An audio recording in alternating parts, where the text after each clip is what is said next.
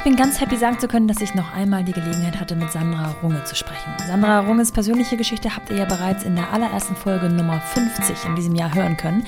Seitdem ist viel passiert und bei Sandra eine Menge los. Was genau, das wird sie uns gleich selbst erzählen. Ihr hattet auf jeden Fall im Anschluss an Folge 50 die Gelegenheit, mir eure Fragen rund um Elternzeit, Elterngeld und die Corona-Umstände zu schicken. Und das habt ihr auch fleißig getan. Ich habe die Fragen versucht, ein wenig zusammenzufassen und zu bündeln. Es sind natürlich sehr umfangliche Fragen Fragen und Themen. Aber wenn das jemand im selbsternannten Speed-Modus kann, und zwar so, dass wir das auch noch alle verstehen und mit Mehrwert und mit mehr Wissen hier rausgehen, dann ist das Sandra Runge. Also genug von mir vorab gebrabbelt. Los geht's mit dieser Folge von The Mumpany mit Sandra Runge und euren Hörerfragen. Willkommen zu The Mumpany. Die Balance zwischen Baby und Business. So, liebe Sandra, ich freue mich, dass wir nochmal sprechen. Ähm, und das in einer Zeit, die für dich ja super busy ist. Also wer es ähm, auf Instagram ein bisschen verfolgt hat, der hat es schon mitbekommen. Das Jahr hat nämlich ja sehr aktiv bei dir begonnen. Ja. Hol uns doch mal ganz kurz ab. Was ist gerade da los bei dir? Ähm, ja, natürlich einmal wie bei uns allen der übliche Corona-Wahnsinn. Ja. Das ist die eine Sache. Ähm, dann natürlich nach wie vor viel zu tun. Ähm, also sehr viele Fälle, die ich beraten muss, weil ich natürlich merke, dass sehr viele Eltern nach wie vor Schwierigkeiten haben, in den Job wieder einzusteigen unter diesen mhm. erschwerten Umständen. Das kommt immer äh, hinzu. Und das nächste, was ich ähm, ja, mir so ein bisschen hinter die Fahne geschrieben habe, ist ähm, noch mehr in der Öffentlichkeit darauf hinzuweisen, was es für Missstände gibt bei Eltern und im Job. Und ähm, deswegen habe ich eine Kampagne namens Pro Parents gegründet. Und ja, wer Lust hat, kann ja gerne mal da auf die Seite gehen, auf die Instagram-Seite, sich da noch ein bisschen näher informieren. Und da wird sicherlich in den nächsten Monaten auch noch einiges Spannendes passieren. Genau, die heißt Pro Parents. Ähm, in einem Wort geschrieben, so findet man dich bei Instagram? Ähm, tatsächlich glaube ich, ist es Pro Parents Initiative in einem geschrieben. Okay. Genau.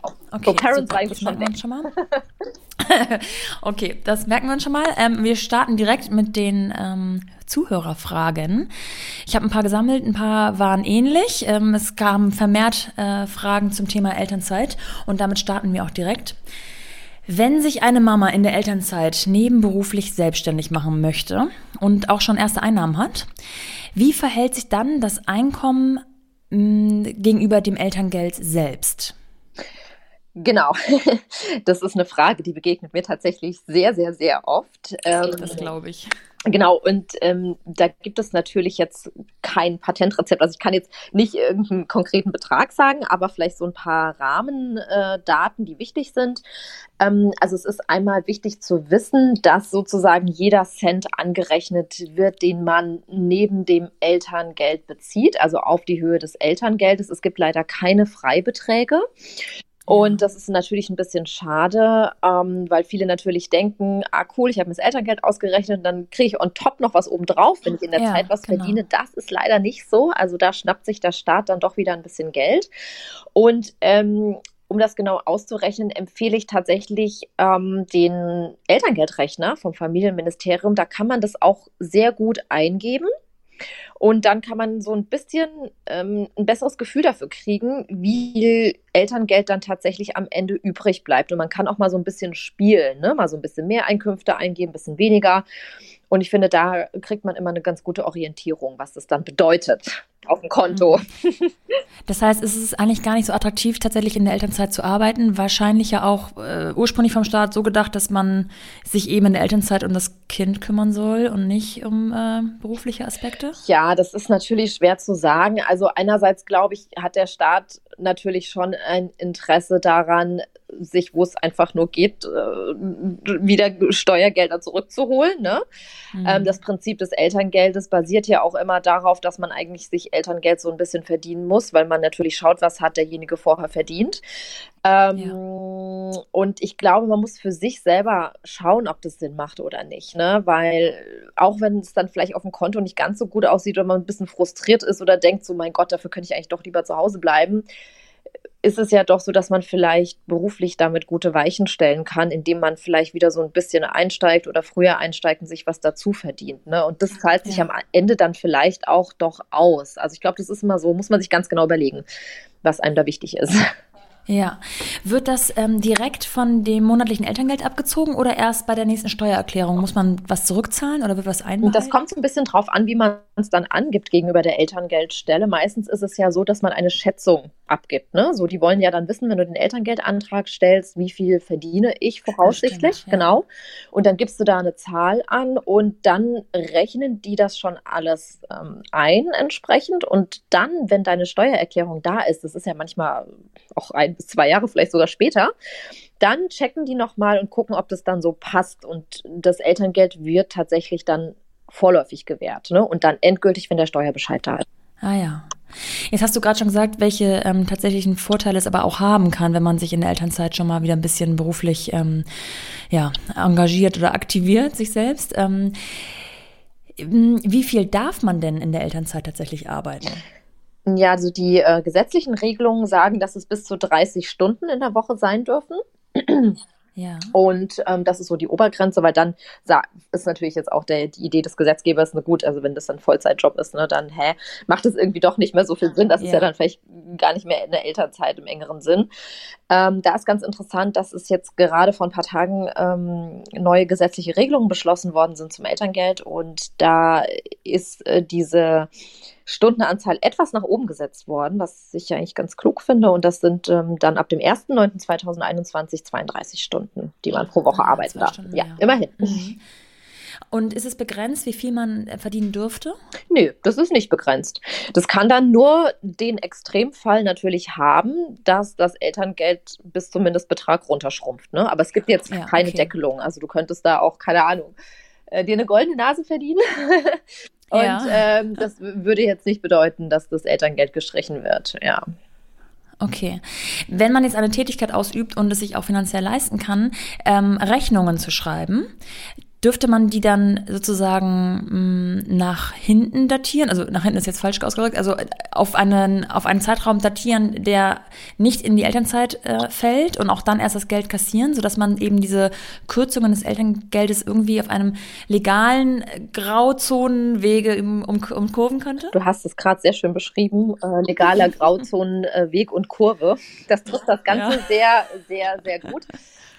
Ja, also man hat Spielräume, dessen muss man sich bewusst sein. Ich nenne es jetzt mal so als Selbstständiger, ne, weil du kannst ja bestimmen, wann du mhm. deine Rechnung stellst. Du musst natürlich gucken, was macht der Kunde mit, ne? Also es gibt ja vielleicht manche, die sagen, ich brauche das irgendwie jetzt, weil ich die Budgets habe bis dann und dann. Dann hat man da jetzt weniger Spielraum, aber das juckt ehrlich gesagt die Elterngeldstelle nicht, ähm, weil entscheidend ist ja immer der Zufluss. Und wenn das Geld dann nach dem Elterngeldbezug fließt, dann ist das nicht Elterngeldrelevant. Ja. Ah ja. Okay, das ist schon mal gut zu wissen.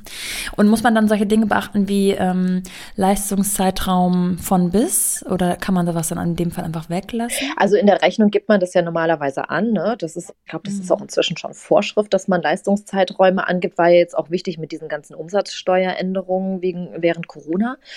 Ähm, aber wie gesagt, also es ist der, der Zufluss ist immer entscheidend. Also das, wann fließt das Geld aufs Konto? Und deswegen hat das im Grunde genommen die Elterngeldstelle erstmal so nicht zu interessieren, wann der Leistungszeitraum war. Das Einzige, wo sie dann vielleicht ein bisschen aufhorchen, ist so, wenn dann vielleicht eine Stundenaufstellung hinten dran gepackt ist und da plötzlich mehr als 32 Stunden oder 30 Stunden auftauchen. Ne?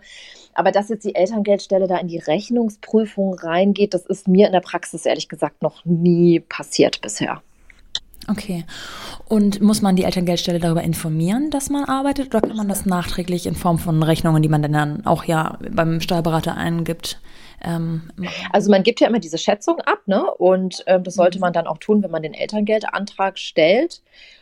Und wenn man jetzt weiß, ja, ich habe jetzt einen Vertrag geschlossen, dann habe ich ja sozusagen, also einen Dienstleistungsvertrag, dann bin ich trägt es dazu bei, dass ich meinen Selbstständigkeit, Selbstständigkeitsstatus habe. Ne? Ähm, ja. Aber wann dieser Vertrag quasi aktiviert wird, wann da Gelder fließen, ähm, das ist ja nochmal eine ganz andere Sache. Ne? Und die wollen eigentlich eher nur wissen, wie viel verdient man voraussichtlich. Okay.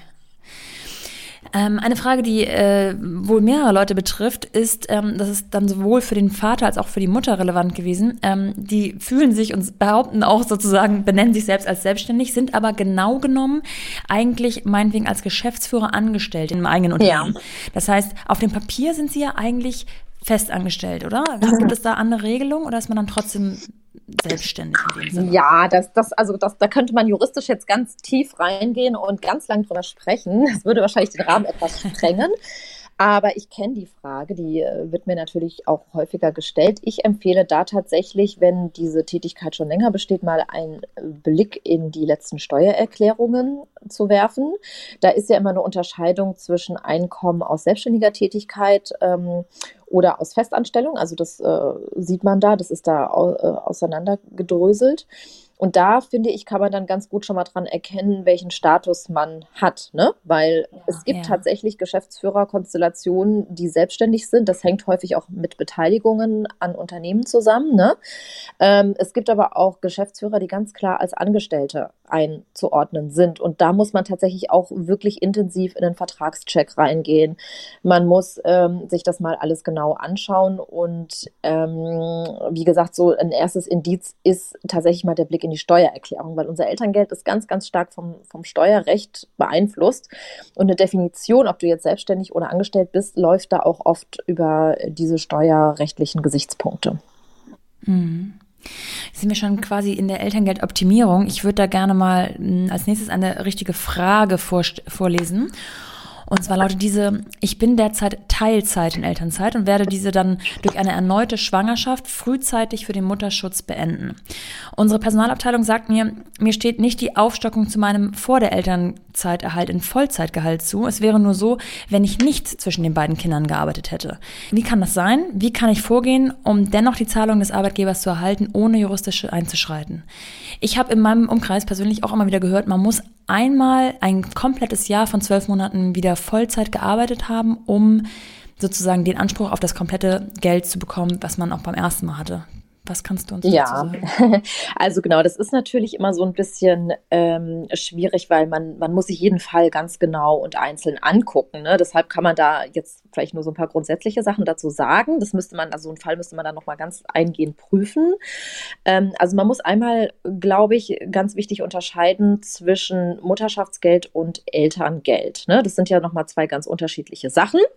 Das Mutterschaftsgeld ist ja tatsächlich vereinfacht gesagt ein Betrag, den die Krankenkasse trägt und äh, ein Betrag, den sich der Arbeitgeber bei der Krankenkasse wiederholt. Ähm, und den bekommt man ja für einen gewissen Zeitraum gezahlt, ne? also auch gerade in dieser Mutterschutzfrist. Und da kommt es natürlich wieder auf ganz viele Umstände an, ob man Anspruch darauf hat. Also alleine schon ist man gesetzlich versichert, ist man privat versichert. Das sind alles so Punkte, die da reinspielen. Und ähm, ich würde da tatsächlich vielleicht einmal Rücksprache mit der Krankenkasse auch halten. Ja, also wenn ähm, die oder derjenige gesetzlich versichert ist, hilft das auch immer nochmal, um da nochmal eine Einschätzung zu bekommen. Und ähm, ansonsten gibt es natürlich auch schon festgelegte Zeiträume, nach denen sich die Höhe des Mutterschaftsgeldes ähm, dann auch richtet. Aber wie gesagt, da müsste man wirklich mal in den Einzelfall reingehen. Also das ist so, aber vielleicht schon mal mhm. ein, ein erster Tipp, da nochmal mit der Krankenkasse zu sprechen. Und die andere Sache ist mit dem Elterngeld, also mit der Elterngeldoptimierung. Da muss man auch einmal erstmal drauf gucken, ist es ein Selbstständiger, ist es ein Angestellter? Äh, ja. Fall und dann gibt es tatsächlich auch Verschiebetatbestände. Also es ist schon manchmal möglich, dass man auf einen früheren Zeitraum zurückgreifen kann für die Elterngeldbemessung. Das ist dann manchmal vor Kind Nummer eins, wenn, wenn es jetzt gerade sich die Frage um kind, Elterngeld für Kind zwei dreht. Ähm, ja. Das ist aber wirklich auch ähm, in jedem Fall gesondert zu betrachten. Ausschlaggebend kann da sein, einmal natürlich der Abstand zwischen denen die beiden Kinder geboren werden. Und ähm, dann gibt es auch Sondertatbestände, wie zum Beispiel Elterngeldbezug. Wann war der? Das muss man sich angucken. Da kann auch ein, ein Zeitraum ausgeklammert werden. Ähm, weil das ist ja klar, das wäre ja auch irgendwie unfair, weil man, wenn man Elterngeld für Kind 1 bezieht, natürlich weniger hat, als wenn man voll gearbeitet hätte. Ne? Mhm. Ähm, Krankheiten können schwangerschaftsbedingte Krankheiten können eine Rolle spielen. Und tatsächlich gibt es dann aber Konstrukte, die es dann möglich machen, auf frühere Zeiträume zu zurückzugreifen. Das kann im Einzelfall schon sehr attraktiv sein, weil man dann häufig ähm, mehr verdient hat. Aber das muss man sich, wie gesagt, ähm, genau angucken. Und die Grundregel, hast du auch schon ganz richtig gesagt, ist tatsächlich wirklich, aber das ist nur eine absolute Daumenregel. Da muss, man muss, wie gesagt, immer noch mal auf den Einzelfall drauf gucken, ist entweder ganz schnell hintereinander Kinder kriegen oder. Was heißt das? Wie schnell? Naja, also am besten wirklich im, im Abstand von, von einem Jahr, ja, weil man dann wow. es ja, leicht okay. hat mit diesen Verschiebetatbeständen. Ja. Ähm, oder das andere, was du auch schon sagtest, dass man dann tatsächlich versucht, voll ziehen, beziehungsweise dann äh, erst in diesem Zeitraum wieder anzufangen. Man hat ja dann wieder eine Schwangerschaftsphase, ne? ist ja logisch. Ähm, aber das heißt, man sollte schon so grob einplanen, dass bis zur Geburt, dass man da möglichst ein Jahr gut verdient hat. Ja. Mhm. Mhm. Ähm, wenn du jetzt sagst, man muss sich jeden Fall äh, individuell nochmal genau ansehen, wie kann man das als Laie am besten machen? Muss man immer juristischen Rat ähm, hinzuziehen oder gibt es irgendeine wirklich verbindliche Anlaufstelle, die man, mit dem man einen individuellen Fall besprechen kann? Weil ich habe auch oft schon erlebt, dass mh, die Personalabteilung behauptet hat, es läuft so und so und am Ende war es dann doch äh, Auslegungssache oder es gab, äh, ich meine, es sind ja auch unheimlich viele Regeln und du hast gerade gesagt, dieses Jahr werden noch ein paar Regeln geändert. Ähm, man kann jetzt auch nicht verlangen, dass jeder äh, na gut, man kann es von der Personalabteilung vielleicht schon verlangen, aber es kann ja mal dazu kommen, dass jemand sich ähm, falsch informiert hat. Wie geht man am besten vor, wenn es einen selber betrifft und man wirklich seinen eigenen Fall mal besprechen möchte? Also bei Personalabteilungen habe ich auch bisher verschiedene Erfahrungen gemacht. Es gibt welche, die sind wirklich topfit und die machen da eine ganz tolle Aufklärungsarbeit häufig aber eher Elternzeit und weniger Elterngeld bezogen. Ja. Natürlich muss man immer berücksichtigen, dass ein Arbeitgeber vielleicht nicht ganz neutral ist, ist natürlich klar. Ja. Ähm, da schon wirklich ganz gruselige Sachen erlebt, also wirklich Falschinformationen. Ähm, und da wäre ich also tendenziell schon immer ein bisschen vorsichtig. Ähm, was man natürlich immer machen kann, man kann sich auf der Seite des Familienministeriums informieren. Die sind da inzwischen, finde ich, auch wirklich ähm, gut und klar mit Informationen aufgestellt. Ähm, die Frage ist, ob man dann für seinen individuellen Fall die richtige Antwort findet. Ich, ich glaube, es gibt da auch Hotlines, aber die, die, die geben natürlich auch keine offizielle Rechtsauskunft. Ne? Mhm. Deswegen ist natürlich, also gerade in vielleicht etwas komplizierteren Fällen, dann doch ähm, eine Beratung gut. Und da gibt es natürlich ganz viele verschiedene Angebote, was man da machen kann. Ne? Ähm, entweder dann klassische Rechtsberatung, sowas, was ich anbiete. Es gibt aber auch teilweise ähm, Vereine, die Eltern bei sowas unterstützen. Ähm, also in Berlin gibt es einen Verein, das kann, kann ich dir auch gerne nochmal den äh, Link schicken. Cobra heißt der. Die machen tatsächlich so Art ehrenamtliche Beratung in dem Bereich. Ähm, und da muss man sich einfach mal ein bisschen informieren oder man muss halt einfach schauen, dass man vielleicht eine Rechtsschutzversicherung abschließt, die so, solche Kosten dann übernimmt. Ne? Genau. Ja.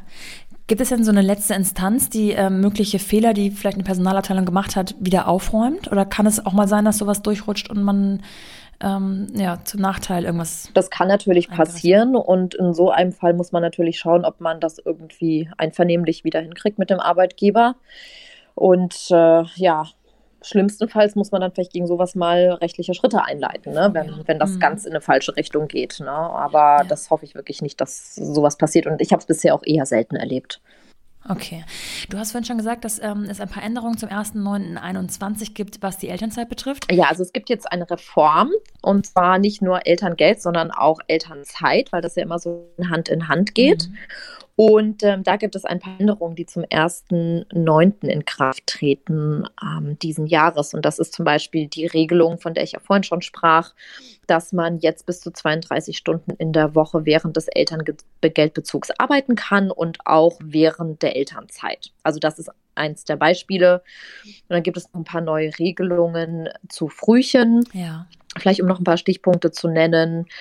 Ähm, ne, der Partnerschaftsbonus ist noch ein bisschen flexibler und insgesamt wird ein bisschen unbürokratischer das Elterngeld durch ähm, flexiblere, flexi flexiblere, oh mein Gott, Lösungen und äh, Digitalisierung. Genau. Ah, ja, okay.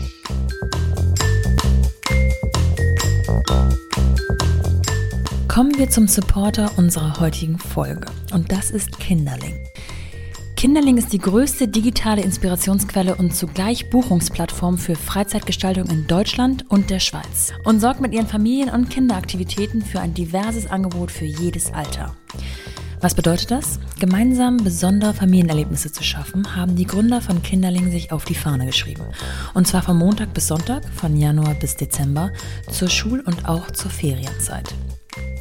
Ein Service, der natürlich genau in der aktuellen Zeit von immer größerer Wichtigkeit wird. Erleichtert uns Eltern das Leben und rettet das ein oder andere Wochenende. Kinderling gibt Ideen für Aktivitäten und hilft direkt bei der Umsetzung, beispielsweise durch die Buchung über ihre Website und gibt Inspiration in der eigenen Stadt. Nicht nur für Eltern, sondern auch für Großeltern und andere Familienmitglieder genau das Richtige, wenn man schon jede Schaukel auf jedem Spielplatz der Umgebung ausgeschaukelt hat. Und andersrum ist Kinderling vielleicht auch für die eine oder andere Hörerin, die sich mit ihrer neu gegründeten oder auch schon etablierten Kinderaktivität oder Workshops selbstständig gemacht hat, ein super Tool, um sich bekannter zu machen und genau die richtigen zu finden. Die Nutzer von Kinderling sind nämlich offen für neue Erlebnisse und besonders dankbar für Ideen, wie sie ihren Familienalltag gestalten oder erleichtern können. Vor über vier Jahren gegründet, gibt es jetzt schon in neun Großstädten Aktivitäten über Kinderling. Dazu gehören Hamburg, Berlin, Düsseldorf, Köln und Bonn, Frankfurt, Stuttgart, München und sogar Zürich. Außerdem findet ihr Kinderling natürlich im Netz, bei Instagram, Facebook oder Pinterest. Und ihr könnt euch beim Kinderling Newsletter anmelden, der wöchentlich erscheint und bei dem auch ich ab sofort immer mal ein paar Erfahrungen oder Tipps aus meinem eigenen Leben oder den Gesprächen in diesem Podcast teile. All das findet ihr nochmal in den Show Notes zu dieser Folge und könnt es ganz in Ruhe nachlesen. Schaut auf jeden Fall mal vorbei bei Kinderling, es lohnt sich wirklich für groß und klein. Und jetzt zurück zu meinem heutigen Gast.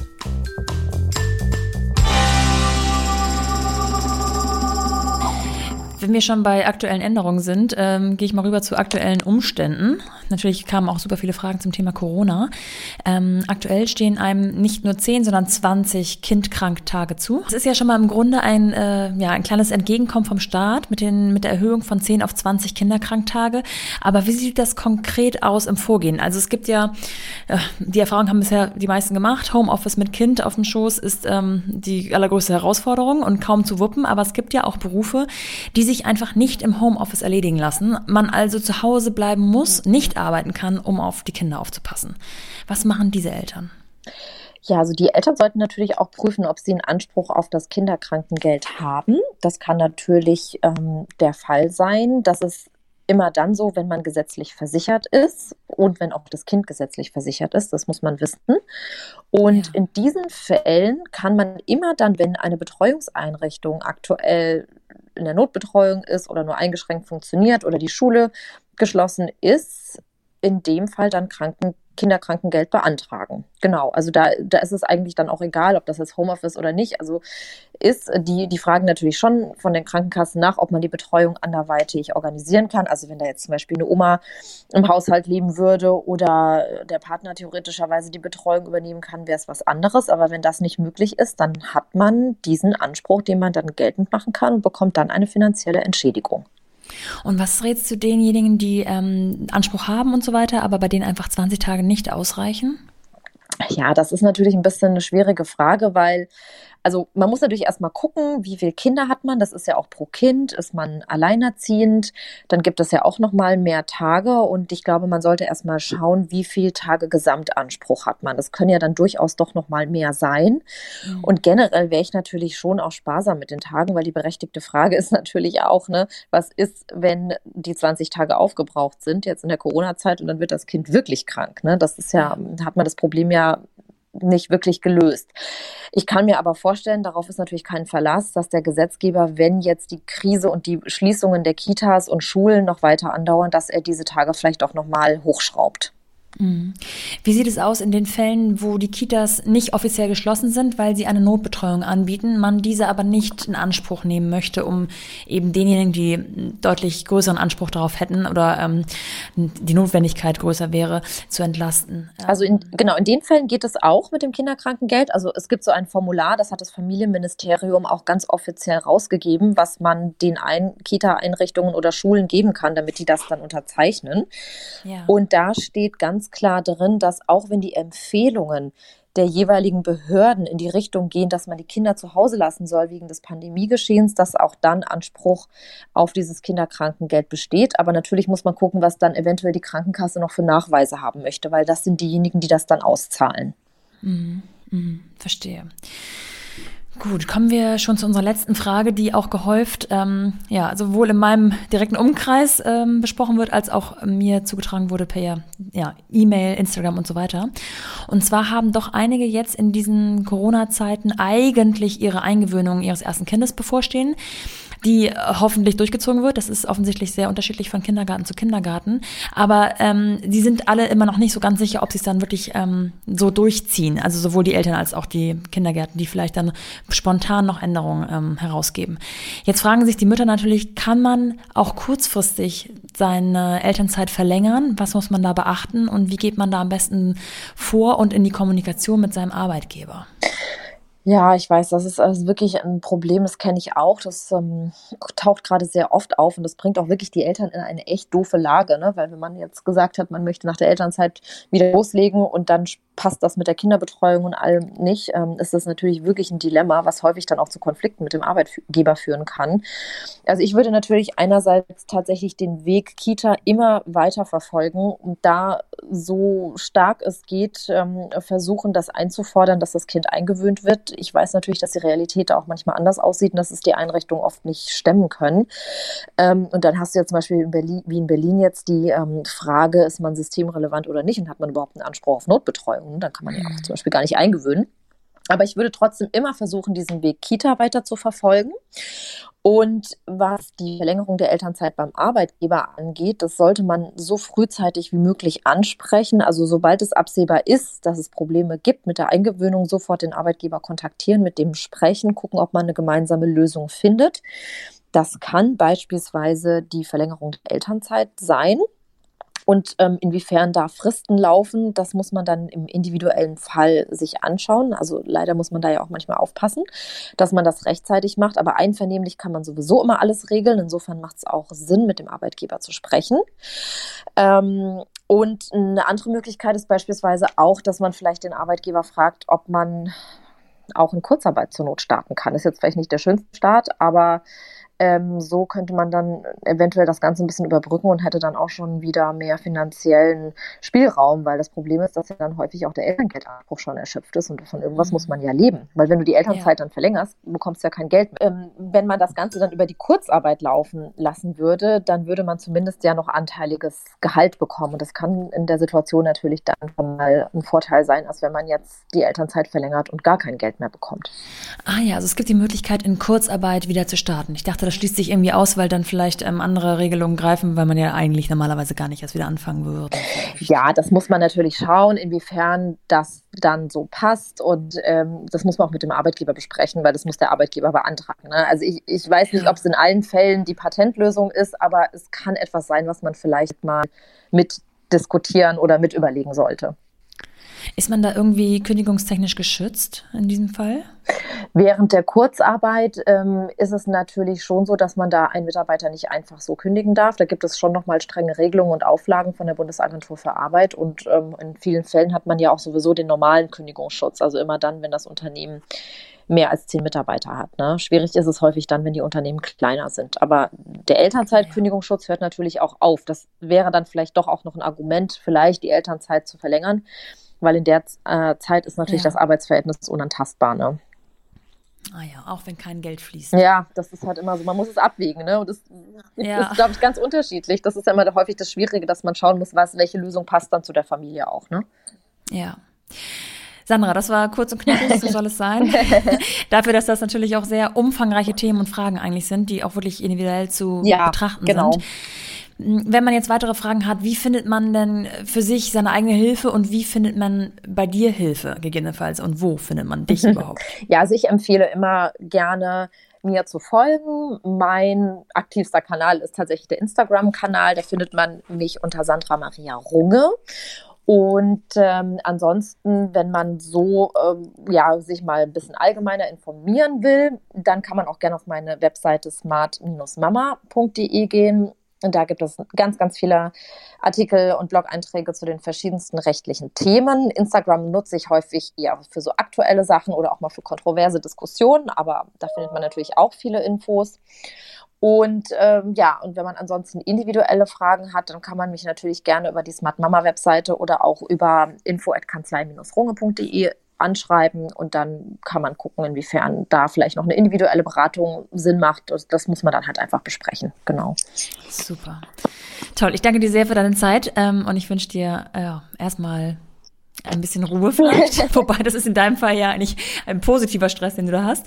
Ähm, ein schönes Wochenende auf jeden Fall und ähm, bis ganz bald. Das wünsche ich dir auch. Vielen Dank für das Interview und ganz, ganz viel Kraft für die nächste Zeit. Vielen, vielen Dank fürs Zuhören. Wie ihr merkt, es kommt an, wenn ihr mir schreibt. Also sehr, sehr gerne weiter so. Und wenn euch eine Folge vermehrt zu Fragen treibt oder anderen Inspirationen, dann bastle ich euch gern was draus, was uns allen hilft und wovon wir alle was haben. Falls ihr also denkt, dass genau diese Folge einer Freundin oder einem Freund helfen kann, dann empfehlt sie doch einfach weiter. Das geht auf den einzelnen Streaming-Plattformen und würde mich sehr freuen. Falls ihr Hörer oder Hörerinnen euch untereinander mal austauschen wollt, dann schaut doch mal auf der Facebook-Seite von The Mumpany vorbei. Die Seite ist noch sehr im Aufbau und ich stelle gerade für alle, die es noch nicht mitbekommen haben, die einzelnen Folgen nacheinander nochmal vor. Aber ihr könnt euch da zusammentun und beispielsweise austauschen. So viel von mir. Bis dahin, eure Nora.